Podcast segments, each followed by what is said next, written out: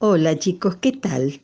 Soy Lía y hoy les traigo un cuento de María Casiraghi que se llama El dinosaurio curioso.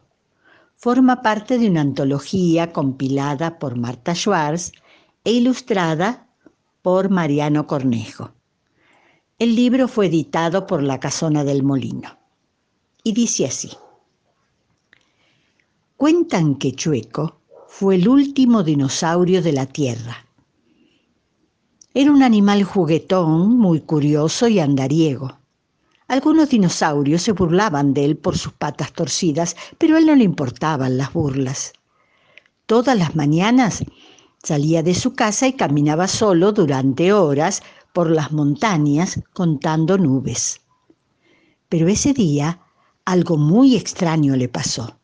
Iba distraído persiguiendo con sus ojos una mariposauria que sobrevolaba su cabeza, cuando escuchó un estruendoso ruido, como un trueno enojadísimo, y de golpe cayó una piedra gigante a su lado. Asustado, se acercó a mirarla. Tenía un dibujo extraño de una figura que nunca había visto, tan perfecta como si lo hubiese dibujado Dios. Chueco pegó un salto y volvió a su casa rápido a contárselo a su familia. Pero ni sus hermanos ni sus papás le dieron importancia. Intrigado, por la mañana fue a ver el sabio de los dinosaurios. Al llegar, golpeó la puerta de la cueva. ¿Quién es? preguntó el sabio con voz gruesa. Soy Chueco, el dinosaurio de las patas al revés, Ayer me pasó algo que nadie creería. Pero usted es sabio, usted cree en las cosas raras. La puerta de la cueva se abrió. El sabio estaba sentado sobre unos almohadones de hojas. Cuando terminó de escuchar el relato, se agarró la cabeza y dijo, Es un anuncio del cielo. Ese dibujo que viste era el de un humano. Los hombres están por llegar a la Tierra. Si no nos vamos antes, el mundo correrá peligro. Está escrito, los dinosaurios no deben encontrarse con ellos. Esa tarde, el sabio dio la noticia a todos.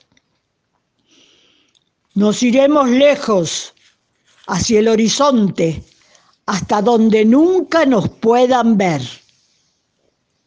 Tristes todos obedecieron al sabio. Chueco se unió a la caravana. Iba último, con ganas de quedarse. Caminaba lentamente, parecía que volvía porque tenía las patas para atrás. Avanzaba despacito por si podía observar a esos nuevos extraños seres, hasta que se hizo la noche. Y pasó una luna, y pasó otra luna, y otra luna más. Y un sol, y otro sol, y otro sol más. Y un día el cielo se cansó de estar arriba y bajó a la tierra en una larga lluvia que no acababa nunca. El agua cubrió todo el planeta y también la huella de los dinosaurios.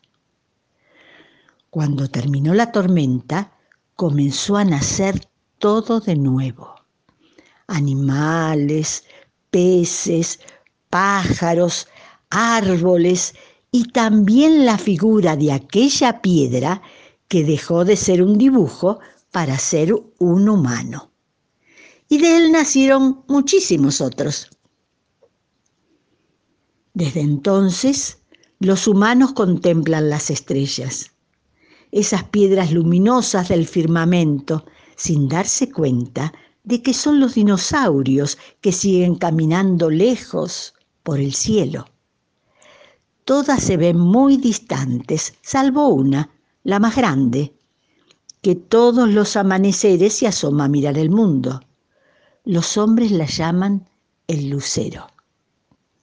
Pero esa piedra curiosa que no quiere irse, no es una piedra, es el más lento de todos los dinosaurios. Y nadie sabe que su nombre es Chueco.